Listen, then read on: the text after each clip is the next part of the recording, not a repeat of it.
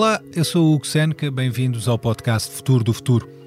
Hoje vamos ter uma entrevista com muito plástico à mistura, mas temos a sorte de contar com a ajuda de Maria João Ramos, professora da Faculdade de Ciências da Universidade do Porto, que nos vai explicar como é que afinal os computadores podem contribuir para um mundo um pouco mais ecológico.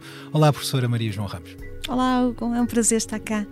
Maria João Ramos iniciou estudos na Faculdade de Ciências da Universidade do Porto durante a década de 1970 e é lá na faculdade situada no Campo Alegre que hoje dá aulas e faz ciência. Em março recebeu o Prémio de Excelência Científica da Universidade do Porto, mas bem antes disso já tinha sido distinguida pela Real Sociedade Espanhola de Química com o Prémio Madina Veitia Lourenço. Foi finalista do Prémio Internacional Lombardies Research foi a primeira mulher a ganhar o prémio centenário da Faculdade de Ciências da Universidade do Porto e é doutora honoris causa pela Universidade de Estocolmo. O trabalho desenvolvido ao longo das últimas décadas já abriu caminho a mais de 400 publicações em revistas internacionais.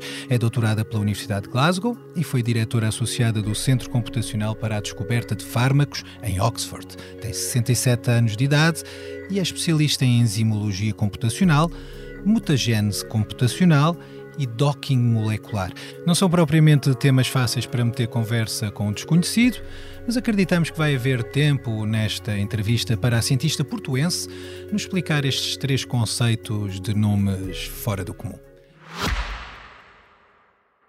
Subscrever o Expresso é ter acesso à melhor informação, a uma vasta oferta de conteúdos exclusivos e à opinião de referência. Subscrever o Expresso é tornar-se membro do nosso clube, poder ser voz ativa de uma comunidade informada e beneficiar de vantagens exclusivas. Subscreva o Expresso em expresso.pt barra digital. Expresso. Liberdade para pensar. Professor, é uma honra tê-la aqui no podcast Futuro do Futuro. Vamos direto ao assunto. Afinal, como é que os computadores podem ajudar-nos a eliminar todos estes plásticos que temos no planeta? Bom, os computadores não podem eliminar os plásticos, os computadores podem ajudar a eliminar os plásticos. Basicamente, o que nós tentamos, o que nós fazemos com o computador são cálculos e aquilo que fazemos é com esses cálculos nós ajudamos os nossos colegas experimentalistas a seguir em determinadas eh, direções ou prevemos uh, determinados, uh, determinados a, determinadas ações uh, que podem levar a que realmente a gente se livre dos plásticos. Eu dou um exemplo.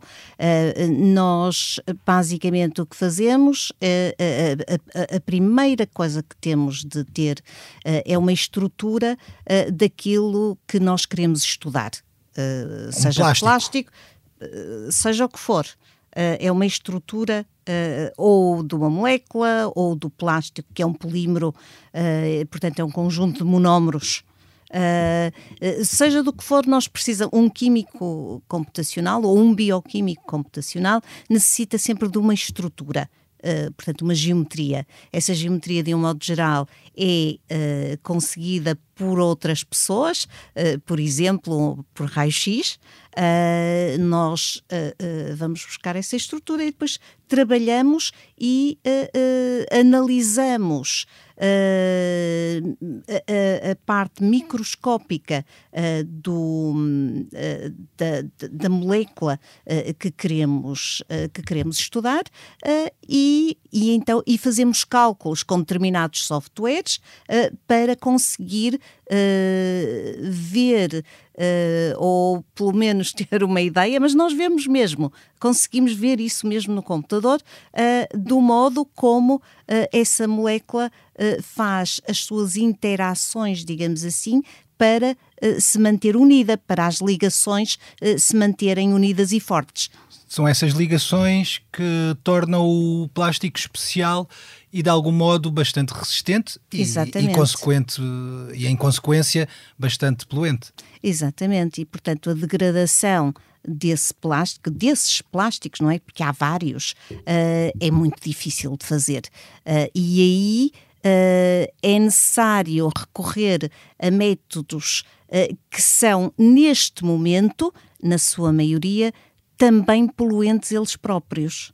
Uh, de modo que, o que, de que é que nós andamos à procura, digamos assim, andamos à procura uh, de, de, de, uma tecnologia verde, verde significando ecológica, um, e neste momento a biocatálise, que basicamente uh, tem a ver com uh, uh, empregar micro-organismos ou um, enzi enzimas de micro-organismos, que são enzimas, são moléculas, mas que catalisam as reações químicas. Essas reações químicas, de algum modo, podem quebrar as ligações Exatamente. moleculares Exatamente. Do, do, de um plástico. Mas não seria mais fácil desenvolver uh, uh, um plástico com ligações moleculares mais frágeis, se é que posso descrever como tal? Afinal, e retomando aqui a primeira questão, o que é que torna o plástico? Que ligações são estas que levam a que o plástico se torne tão resistente? É, nós temos outros materiais no mundo, sejam orgânicos ou não, que não têm esta resistência. São, são moléculas que se juntam ou que têm estruturas difíceis de quebrar pela natureza? Uh, são moléculas que têm estruturas que são difíceis de quebrar pelo homem. ok. Uh, a natureza, neste momento, até se está a adaptar. Ou seja, nós temos agora micro-organismos que começaram a crescer em plásticos, bactérias, uh, por exemplo, fungos, uh, que cresceram em plástico e que degradam esses plásticos. Portanto, uh, esses micro-organismos têm determinadas moléculas, essas moléculas chamam-se enzimas e elas, e vou-me desculpar agora pelo termo que vou utilizar, comem o plástico, ok? Portanto, a natureza, obviamente que não tem problemas em fazê-lo, mas tem problemas em fazê-lo uh, de um modo rápido. Portanto, essas enzimas, isso faz-se muito lentamente. Ora, qualquer processo que seja muito lento uh, não, pode, não se pode tornar um processo industrial, porque fica demasiado caro. E a indústria Uh, bem ou mal, não estou aqui a passar julgamento, uh, não pode ou não o, o adota. Não bastaria produzir várias bactérias dessas ou aumentar a produção, se é que já, já se usa esse processo, para conseguir uh, acelerar o processo de, de, de degradação dos plásticos? Eh, em princípio, a gente poderia falar assim, só que, ou, ou, ou, pensar desse modo, só que se nós ativarmos muito a produção de fungos, determinados fungos e determinadas bactérias, sem eh, pensarmos depois nas consequências ambientais, ambientais podemos estar a, a, a, enfim, a tornar um problema noutro que não sabemos se não será ainda maior.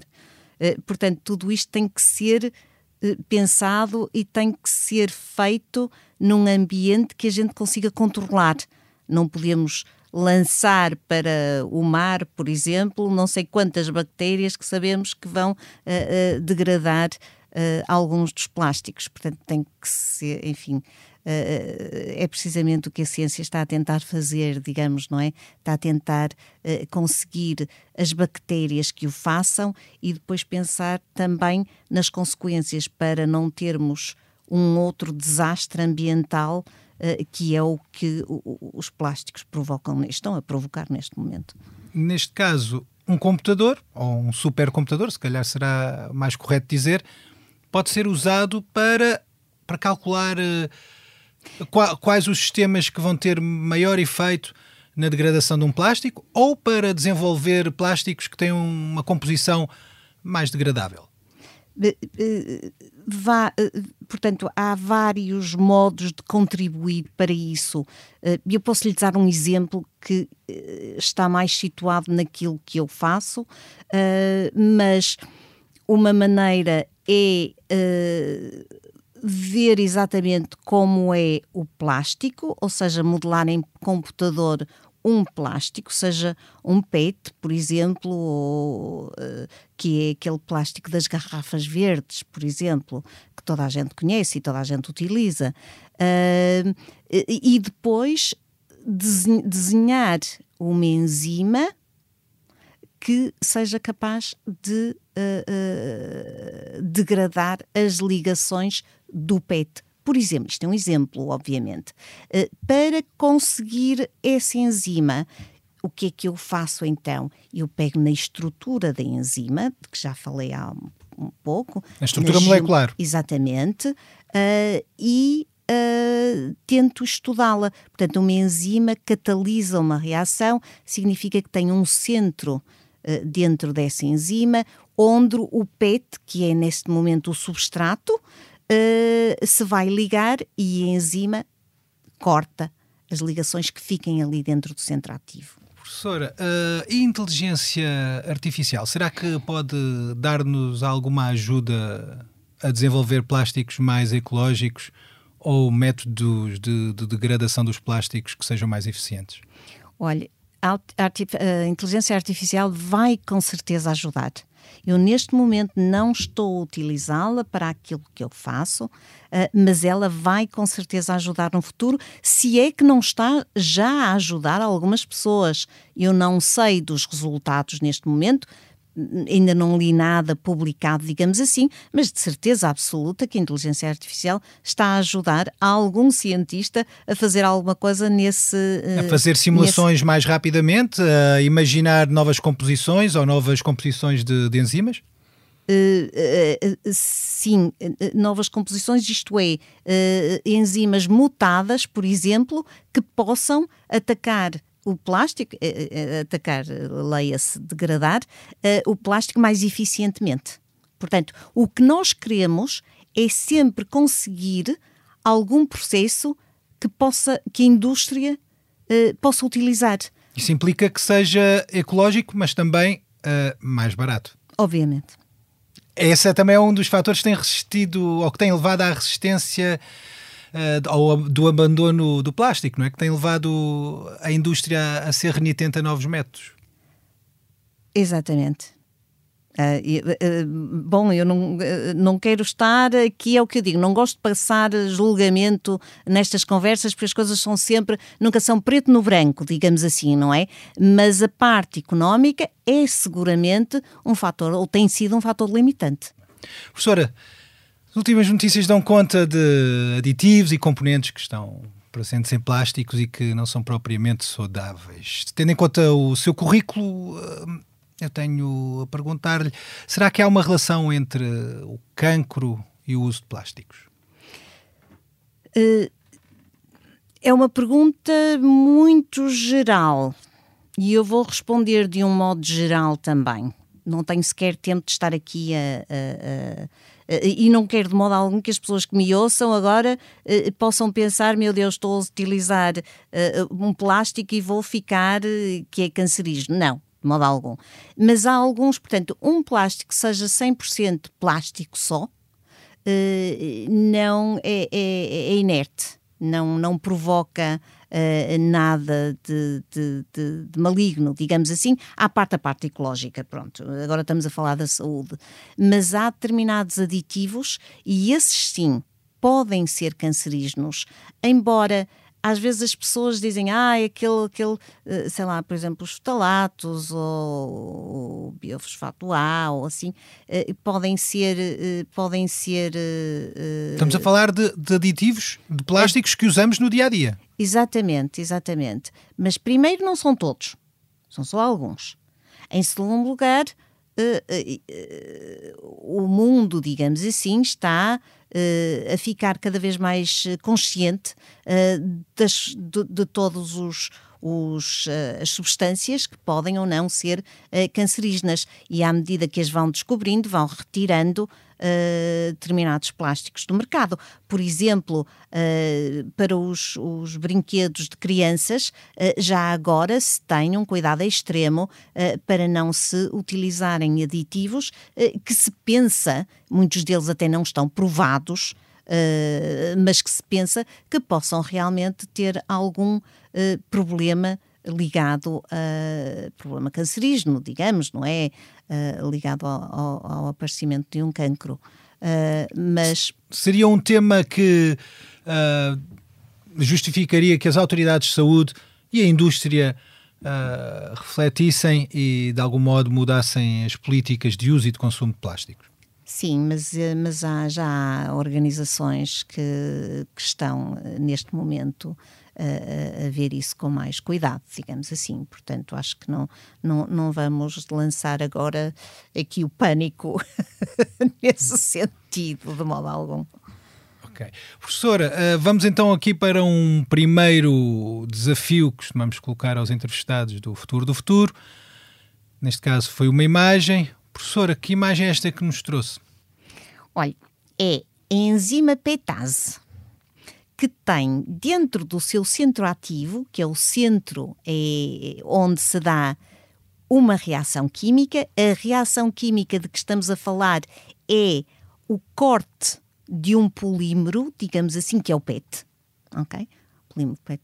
Uh, e que é o das garrafas, uh, de que eu falei anteriormente, e, portanto, essa enzima PETase reduz esse polímero, que é uma sequência de monómeros, portanto, mono, poli, uh, e ela corta esse polímero em monómeros, e os monómeros chamam-se MET. Essa é a enzima.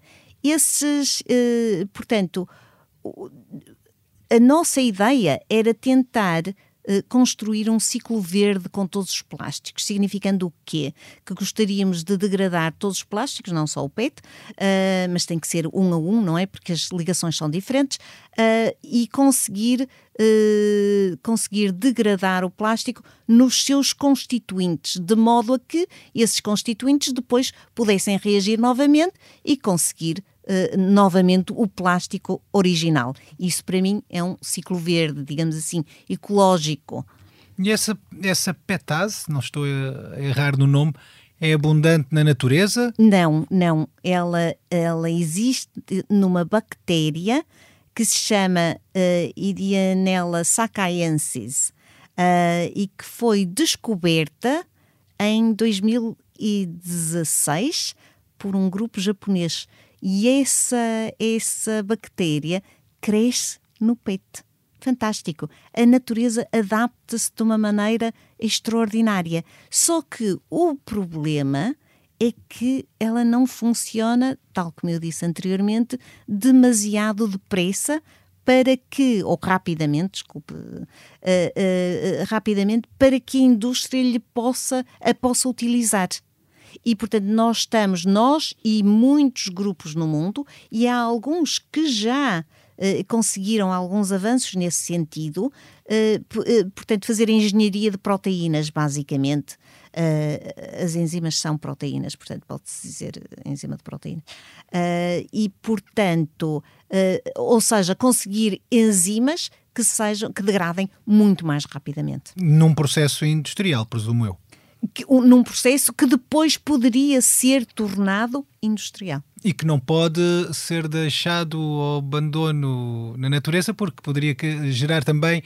Eh, resolvíamos o problema do plástico, gerávamos um, um desequilíbrio na, na, fauna, eventualmente. Eh, pois não sabíamos o que é que ia acontecer. Mas poderia acontecer qualquer coisa desse género, não é? Portanto, é melhor nem, nem entrar por aí. Bom, professora, Falta-nos aqui sim resolver eh, ou explicar eh, aqueles termos difíceis de que falámos no início desta entrevista. Eu presumo que já estamos a entrar num deles. Será que aquilo que acabou de me explicar, e que tem a ver com a petase e com as bactérias que produzem a petase, tem a ver com a enzimologia computacional? Dentro da enzimologia computacional, que é um dos temas que nós, uh, que nós atacamos, digamos assim, um, ehm, está o estabelecimento dos mecanismos de ação das enzimas. Basicamente, o que é que nós fazemos? Uh, nós uh, estabelecemos como é que uma enzima atua? Atua, exatamente. Muito obrigada. Está a faltar a palavra.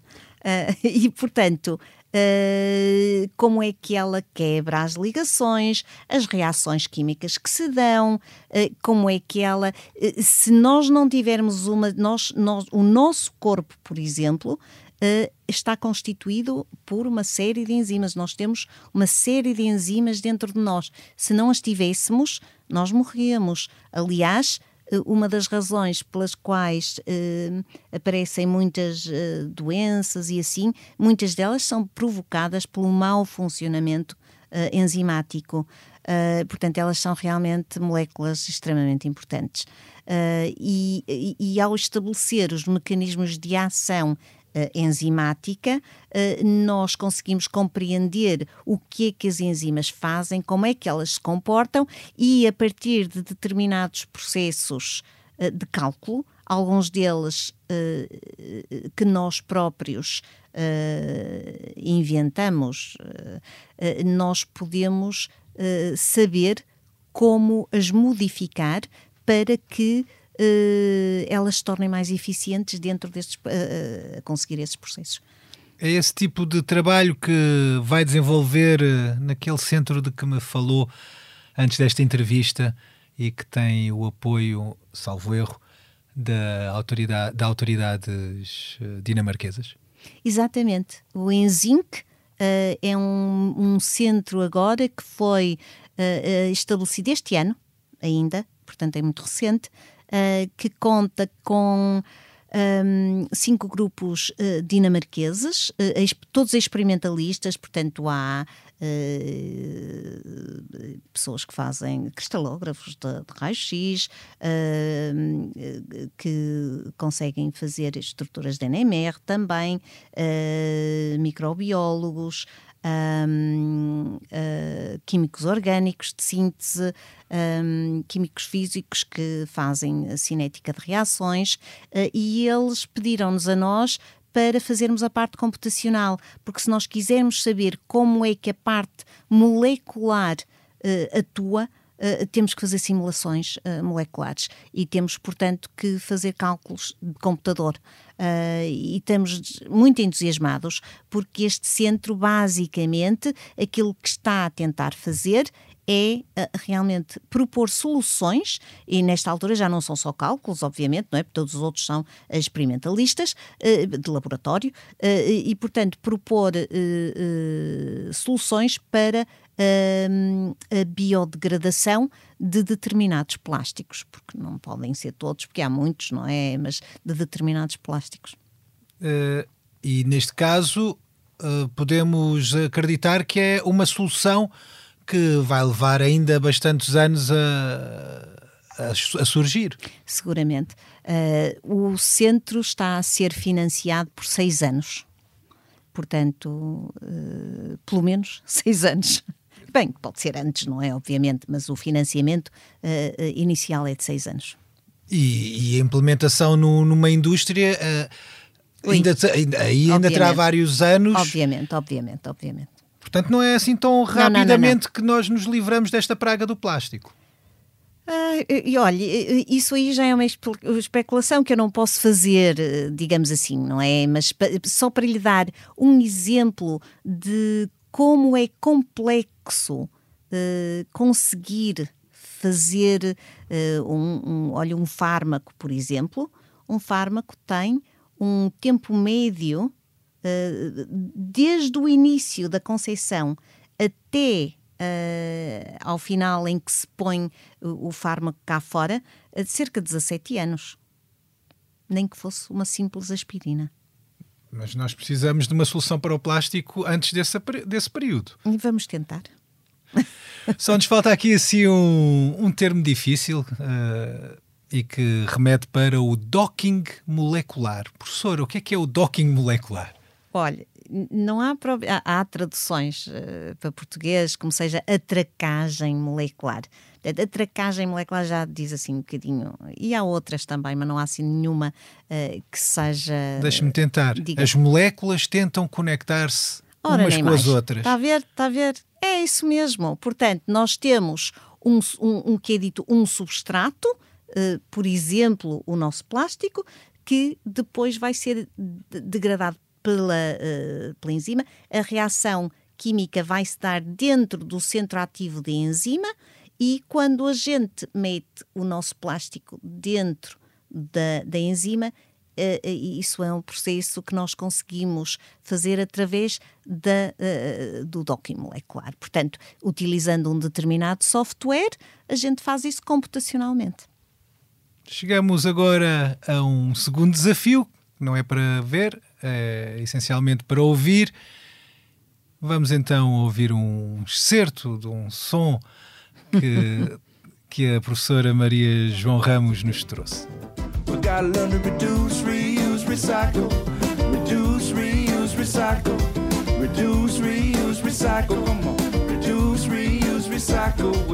Professora, trouxe-nos uma música do, do Jack Johnson. Uh, gosta do Jack Johnson ou gosta do tema que o Jack Johnson aborda aqui, sim? Uh, gosto do tema e não tenho nada contra o Jack Johnson. não posso dizer que seja o meu cantor favorito, mas, uh, mas acho a música engraçada. Porquê? Porque basicamente se enquadra dentro daquilo de que nós estivemos a falar e ele fala, ele canta em inglês, mas uh, o refrão, digamos assim, uh, da, da, da, do que ele diz é qualquer coisa como, e se calhar agora já não me lembro, é reutilizar, reduzir e reciclar. O Ora, plástico. O plástico. Portanto, é exatamente isso que a gente tem de fazer. Todos nós temos de fazer isto para tentar que haja uma contenção uh, da, da, produção exagerada, completamente exagerada de plástico uh, que está a haver, mundial, que não é só em Portugal, é mundial, obviamente. Se fosse só em Portugal seria fantástico. E por isso não? este tema se chama The Three R's, The three R's. Ou, ou, os três R's, Exato. se quisermos em português. O que é que acha do, do R relativo à reciclagem? Será que, será que os sistemas de reciclagem funcionam como deviam? Não, Uh, não, e é culpa de todos, de certo modo. Uh, as pessoas não reciclam como deviam e aqueles, muitas vezes, que reciclam e que, uh, e que estão a fazer o melhor que podem, também não sabem o que é que depois vai suceder. Porque, por exemplo, um plástico para ser reciclado uh, uh, só se pode reciclar neste momento, obviamente, um plástico que seja todo do mesmo tipo. Ora, quando nós lançamos plástico na reciclagem, vai qualquer tipo de plástico. Nós estamos a meter um poliéster com um, um PET, com, com PET, uh, com polivinil, com tudo aquilo que, que é plástico, digamos assim, e que nós próprios e eu incluída também, há muita coisa que eu não sei o que é que é, ou, sei lá, uma esponja, por exemplo, é um poliuretano, uh, uh, que é diferente do Maria PET. João, mas Sim. a expectativa é de que alguns os sistemas de reciclagem saibam separar esse tipo de plástico consoante a família, ou não? Sim, mas além de haver uma, uma, uma possibilidade de contaminação enorme, portanto, nós deveríamos lavar o plástico todo antes de o meter na reciclagem. E depois tem de haver alguém ou alguma forma de o, uh, de o separar. E quando nós estamos a falar disto tudo, estamos a aumentar o preço. E não se esqueça que a nossa vida, bem ou mal, e novamente não estou a passar uh, julgamento, uh, mas é muito uh, governada por dinheiro. E neste caso, a reciclagem, ainda que não tenha um julgamento associado, são só números, se calhar não é rentável. Não é rentável. É, Ou não é tão rentável quanto, quanto, se, quanto gostaríamos que fosse? Obviamente que não, obviamente que não. A reciclagem não é feita para ser rentável, não é? A reciclagem é feita para ajudar o planeta, digamos assim, ajudar o nosso modo de vida.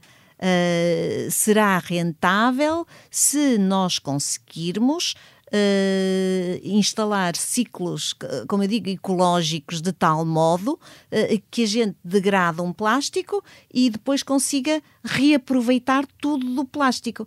Mas é difícil, digo-lhe já, uh, até mesmo por causa dos aditivos, não é? Porque mesmo que a gente consiga quebrar todas as ligações do plástico, depois há também os aditivos que são deixados.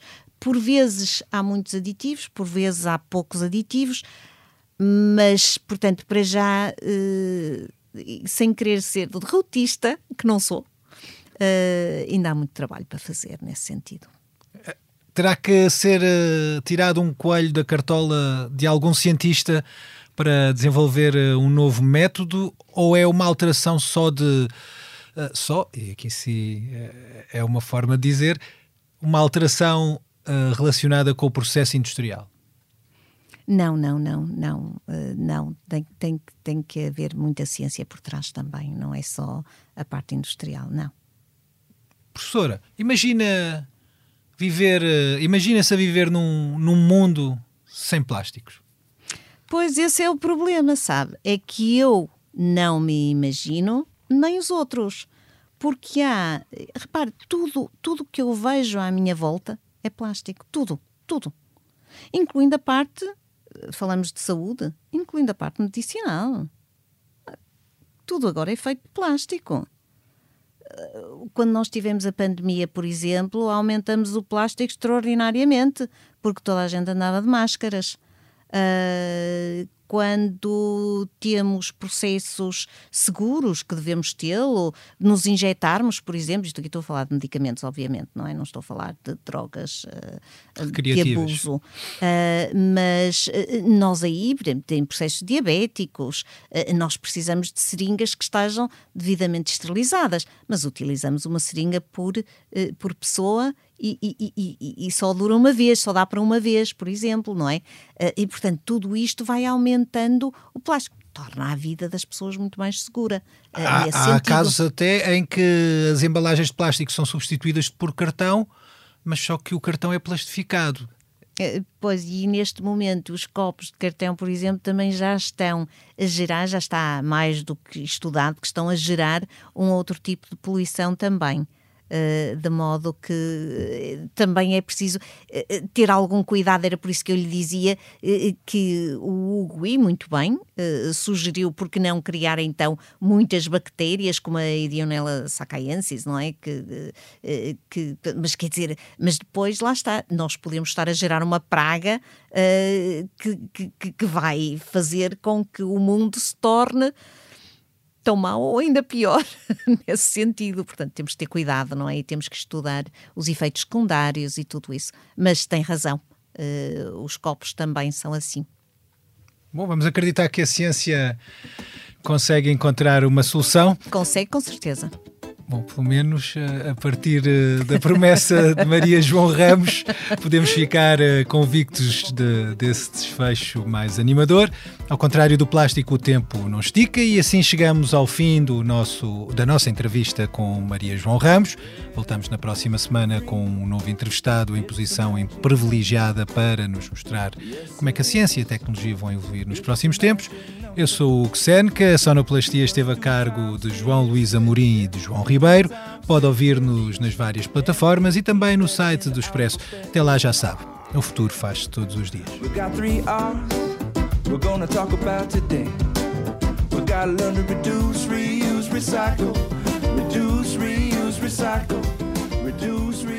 recycle.